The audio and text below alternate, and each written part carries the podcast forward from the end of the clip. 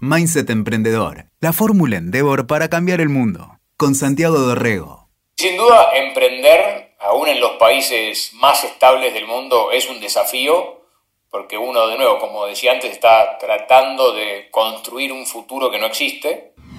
No solo aportamos capital, sino que realmente nos sentamos al lado del emprendedor y tratamos de ayudarlos a resolver problemas, a pensar problemas, ¿no? A, veces inclusive a, desafiar un poco eso que el emprendedor quiere hacer para testear un poco sus ideas y asegurarse que están yendo por el camino correcto por convicción y no porque es lo primero que, decidieron hacer. Cuando alguien llega y dice, tengo una idea, está listo, no sirve, ideas sobran. No, esa es la manera perfecta para no conseguir capital. Ahora, cuando alguien dice, tengo un sueño y esto es lo que voy a hacer para eh, hacer que ese sueño se vuelva realidad, eso es lo que uno quiere, ¿no? Se necesitan emprendedores que tengan ganas de hacer que las cosas sucedan, ¿no? Y es algo muy difícil. Es uno de los socios fundadores de la compañía más valiosa del país, Mercado Libre. Se llama Hernán Casá y trabajó allí durante 12 años y presenció su crecimiento desde el día 1. También es cofundador de Casec Ventures, la mayor empresa de capital de riesgo de América Latina, con más de mil millones de dólares de capital recaudado. Es un mentor estrella del mundo emprendedor y ha acompañado a decenas de emprendedores a lo largo de su camino. Hoy es un lujo que esté con nosotros, queremos preguntarle todo acerca de su carrera como líder en negocios.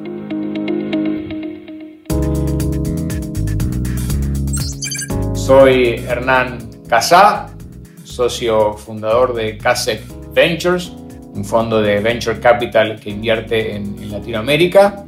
Y creo que lo que nos caracteriza es que somos emprendedores invirtiendo antes que inversores poniendo capital.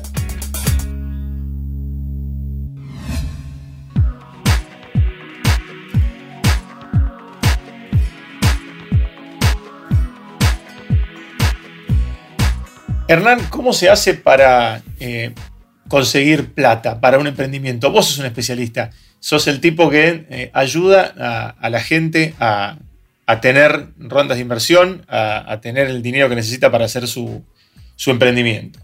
Sí, nosotros eh, ayudamos a los emprendedores con capital y también intentamos ayudarlos con un poco de apoyo estratégico, también somos del tipo de inversores que un poco por nuestro eh, historial como emprendedores nos arremangamos y tratamos de ayudar también en cuestiones más operativas de, producto, de, estrategia de marketing, de estructura de, la tecnología, cómo tiene que ser esa infraestructura. Y, y sin duda también ayudamos mucho a esas compañías a que después de haber recibido nuestro capital puedan ir al mercado y buscar más capital de otros inversores. ¿Qué se necesita para atraer capital? Eh, primero y principal, un muy buen equipo. Y cuanto más temprano esté uno en el desarrollo de, su startup, más importante es eso.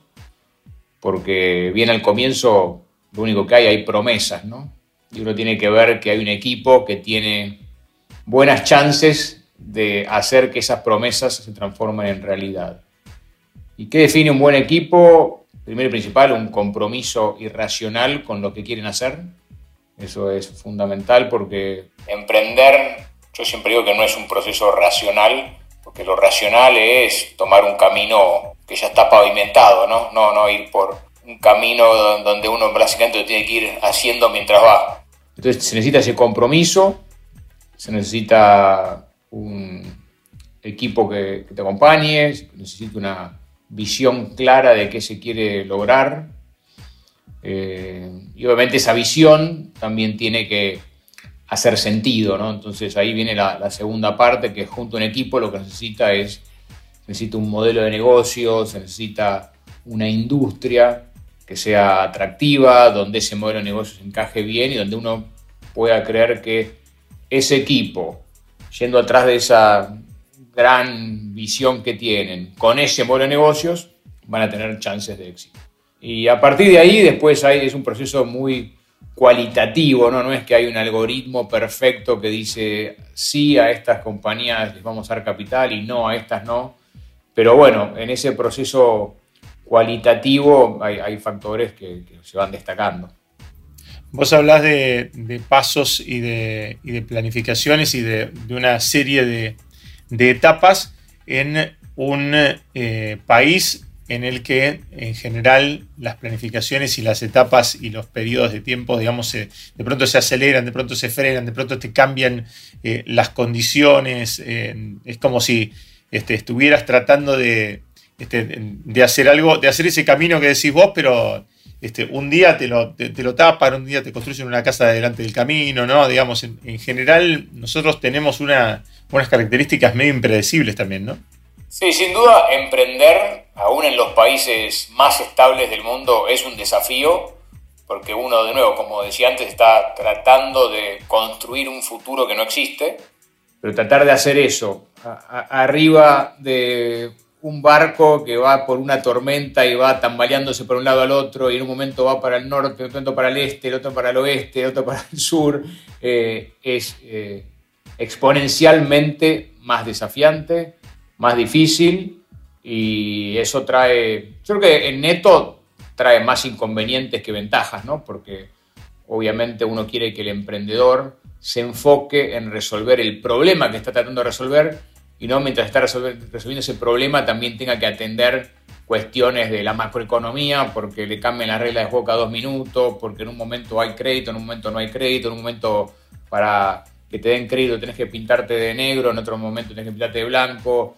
Eh, eso hace las cosas extremadamente complejas, pero tratando de no ser tan pesimista, creo que tiene un lado positivo, que de nuevo el neto yo creo que es negativo, pero creo que tiene un lado positivo que es a la vez uno suele tener, es tan difícil emprender que uno suele tener menos competencia, ¿no? Entonces, si uno quiere emprender en el Silicon Valley, por dar el ejemplo más usado, eh, nunca hay un único emprendedor yendo atrás de una única idea, siempre hay varios emprendedores yendo atrás de un mismo espacio, y después, bueno, triunfa el que eh, tiene una mejor solución, se movió un poco más rápido, tuvo un poco más de suerte, en, Latinoamérica en general y en Argentina en particular, dado que vivimos una tierra que está en constante terremoto, eh, generalmente suele haber menos eh, competencia.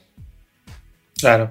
Vos trabajaste en una empresa como grande como, como Procter antes de este, empezar a, hacer tu camino por este, Mercado Libre, por tu propia compañía, por, por Ventures, ¿no? Eh, ¿En qué momento Mm, tu cabeza dijo, ok, tengo que romper con el, modelo de la relación de dependencia clásica y empezar a, establecer otro, otro camino?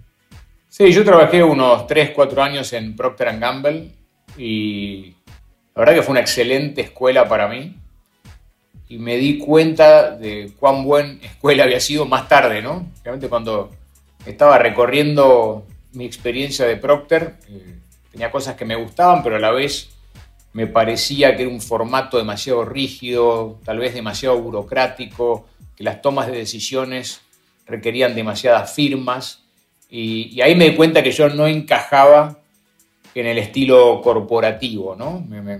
si bien me iba muy bien y, recibía mis promociones eh, y esas cosas, la verdad que me sentía que no estaba en mi lugar, no, era, yo no me sentía cómodo en eso. Entonces empecé a soñar con la idea del, emprendimiento propio de una manera más romántica inicialmente. Eh, yo creo que en ese momento, si me preguntabas, ¿querés ser emprendedor? Mi respuesta hubiese sido sí, pero si me decías cuándo, probablemente te hubiese dicho, bueno, me imagino que después de que gane más experiencia, después de que me haga un nombre en el, mercado, etc., ahí probablemente me, haga emprendedor. Y un poco lo que sucedió fue que el boom de Internet generó una oportunidad increíble para muchos porque justamente era un terreno tan nuevo donde la experiencia no existía e inclusive tener experiencia de alguna industria tal vez podía jugarte en contra porque uno arrastraba esos modelos de la industria vieja a esta industria nueva y muchas veces lo que uno necesitaba era romper esos modelos. Entonces cuando alguien empezaba de cero, con muy poca experiencia, seguramente con mucha ingenuidad, tal vez tiene una ventaja, ¿no? Entonces creo que eso fue lo que sucedió. Pero de nuevo, eh, Procter fue una excelente escuela para mí. Eh, yo le recomiendo mucho a, a los jóvenes profesionales que no tienen muy en claro si quieren emprender o no, que, entren a una de estas instituciones formadoras, aprendan, tengan esas herramientas que sirven después mucho para cualquier cosa que uno haga en la vida. Y después si, si ven que quieren hacer algo por cuenta propia, que lo hagan eh, y esas herramientas sin duda van a ayudar. De hecho, me acuerdo que así como me quejaba mucho de esa burocracia que tenía Procter Gamble, Después, cuando empezamos Mercado Libre, muchos de esos procesos los pusimos en la compañía porque nos dimos cuenta que, hacían sentido, ¿no? Procesos de performance reviews para los empleados, procesos de eh, compromiso con objetivos de mediano y largo plazo, cierta disciplina, cierto orden, son cosas que no por casualidad una empresa como Procter Gamble es exitosa por 200 años, ¿no? Creo que sin duda han tenido buenos líderes, pero por encima de los líderes han tenido una estructura, una disciplina, una, cultura, unos procesos muy buenos, ¿no? Y uno tiene que realmente aprender de esos procesos, después adaptarlos, ¿no? Obviamente en una compañía que está empezando como era Mercado Libre en ese momento, no va a poner uno la cantidad de procesos ni la rigurosidad de los procesos que tenía Procter Gamble, pero sí que esos conceptos empiecen desde temprano una compañía es bueno. Y cada compañía que, recién empieza así chiquita también este, tenés, que, tenés que establecer un poco este, las pautas de, crecimiento, ¿no? Como para que no se te.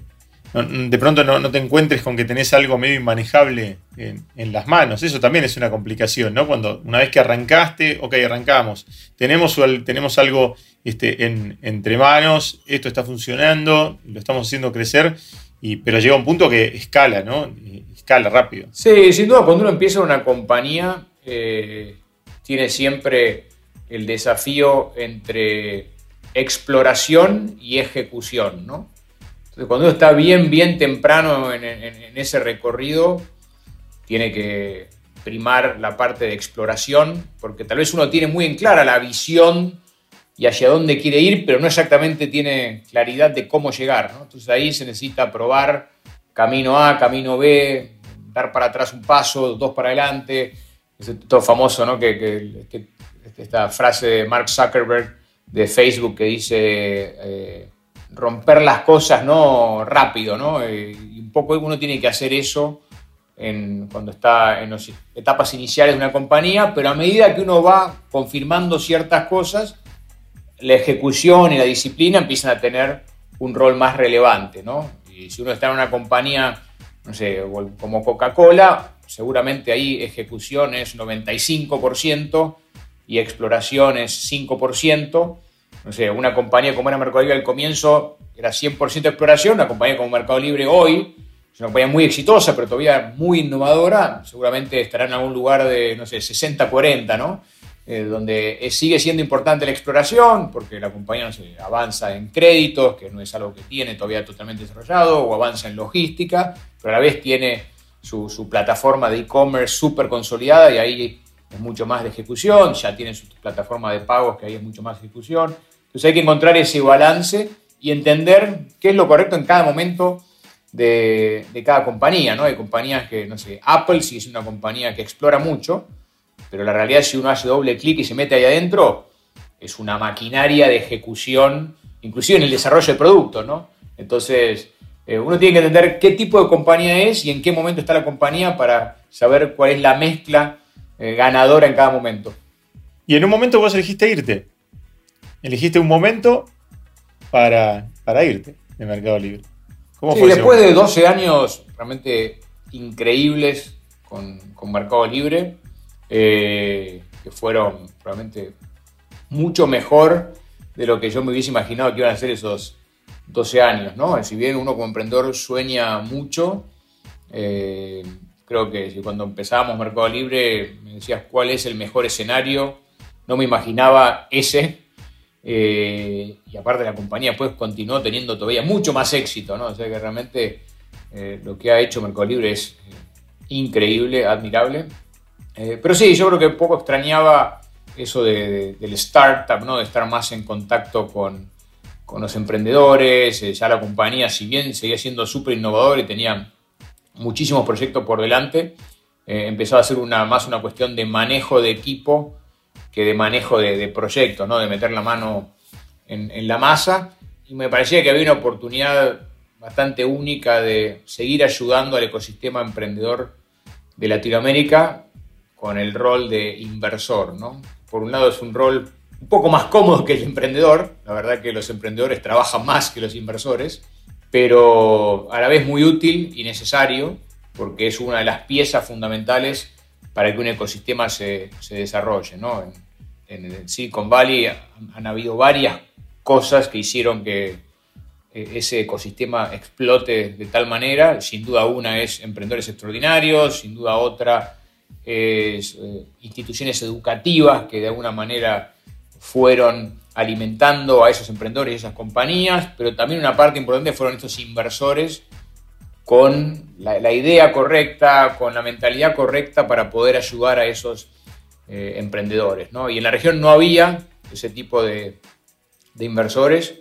Nosotros, habiendo sido emprendedores, creo que podíamos aportar mucho desde ahí. y de nuevo, el trabajo lo ponen 99% de los emprendedores, pero yo creo que nosotros hemos tenido un impacto muy grande en, el desarrollo del, ecosistema con nuestro granito de arena como inversores y de nuevo, como inversores que no solo aportamos capital, sino que realmente nos sentamos al lado del emprendedor y tratamos de ayudarlos a resolver problemas, a pensar problemas, ¿no?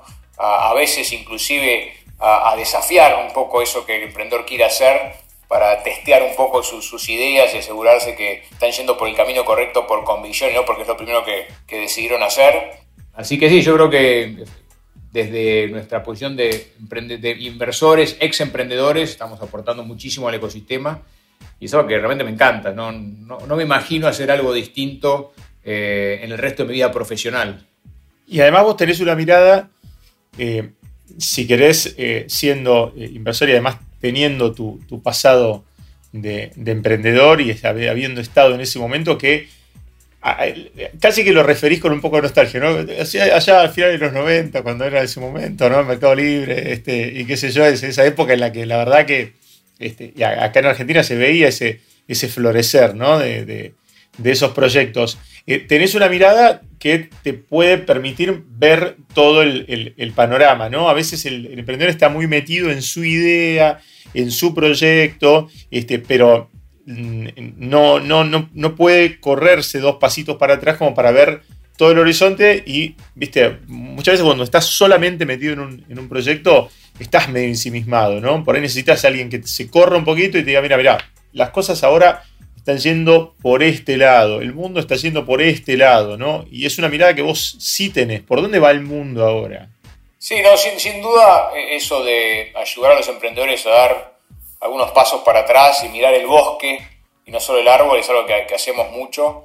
Por un lado porque obviamente ya estamos más viejos, entonces tenemos más experiencia. Por otro lado porque lo vivimos y estuvimos ahí, como están los emprendedores, enfocados en el árbol y a veces alguien o algo nos ayudó a dar un par de pasos para atrás y mirar el, bosque y de esa manera tomar mejores decisiones, alocar mejor los recursos, ese tipo de cosas. Y por otro lado, porque realmente hoy en día con, nuestro trabajo como inversores estamos todo el tiempo mirando un montón de proyectos. Entonces, así como el emprendedor en parte tiene que mirar el bosque, el, el árbol y enfocarse en ese árbol, nosotros como inversores estamos todo el tiempo mirando el bosque, ¿no? Porque vienen eh, árboles de todo tipo a cada minuto y, eso nos permite tener un poquito más de, visión eh, macro.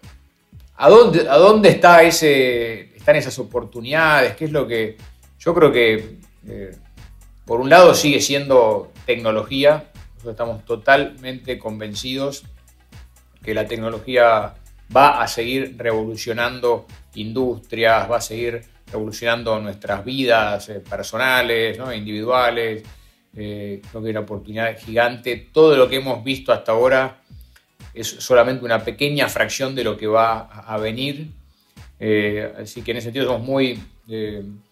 apostamos mucho a tecnología.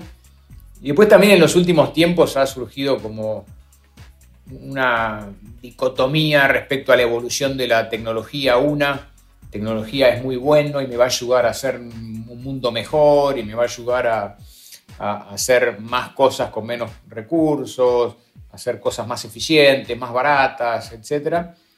Y por otro lado está la visión un poco más apocalíptica, ¿no? Que parece el, film de Terminator, ¿no? Que van a venir los cyborgs y nos van a matar y van a dominar el mundo. Yo sin duda creo en el primer escenario. Yo creo que la tecnología va a resolver gran parte de los problemas que tenemos como humanidad, desde temas de desafíos climáticos, donde yo creo que la solución es o desenchufamos el planeta o seguimos enchufados pero con no sé, energías mucho más sustentables, etc. Yo creo que personas como Elon Musk van a hacer que podamos seguir enchufados, pero realmente empezando a cuidar el, medio ambiente.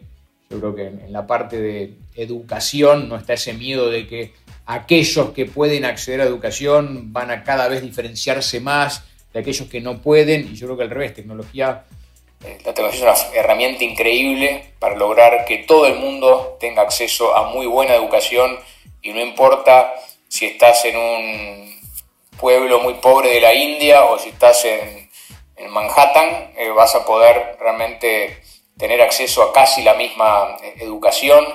Ni hablar en lo que es salud, eh, por un lado, no sé, ahora estamos en el medio de esta pandemia y la verdad que con la velocidad que se están haciendo los testeos, los desarrollos de potenciales vacunas, etcétera, en gran parte es gracias a la tecnología. Si, si no fuese por eso, deberíamos estar sentados esperando a que de alguna manera nuestros organismos o maten el virus o el virus mute y, se muera por sí solo o se transforme en algo inocuo o, o hacer procesos mucho más largos. Hoy estamos moviéndonos a gran velocidad pero además tecnología se está empezando a meter en, muchas cosas. de nuevo, yo creo que lo que está haciendo está democratizando gran parte del acceso a la, salud. Y obviamente falta muchísimo, ¿no? No quiero decir que hoy estamos en el mundo perfecto, hay mucha desigualdad y hay mucho por hacer, pero yo creo que la tecnología va a ayudar a eso, ¿no? hemos visto compañías que a través de diagnóstico por imagen remoto te pueden dar un, eh, diagnóstico preciso a alguien que tal vez está perdido en el Amazonas y antes esa persona no tenía ninguna manera de acceder al, mismo tipo de medicina que accedía alguien que estaba en San Pablo, al lado del mejor hospital de Latinoamérica. ¿no?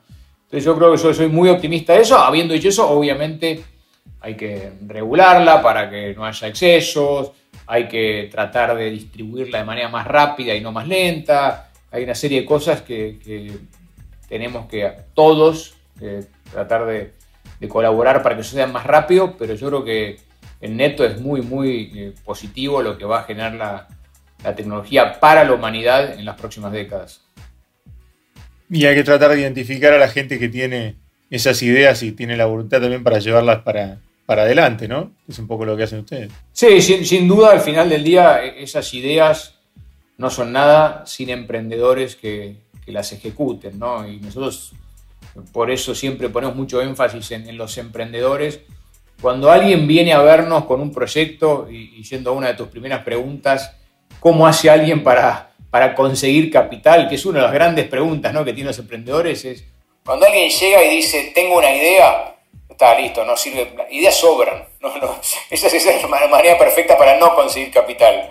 Ahora, cuando alguien dice, tengo un sueño y esto es lo que voy a hacer para eh, hacer que ese sueño se vuelva realidad, eso es lo que uno quiere, ¿no? Se necesitan emprendedores que tengan ganas de hacer que las cosas sucedan, ¿no? Y es algo muy difícil. Hernán, eh, mil gracias eh, por, por esta charla.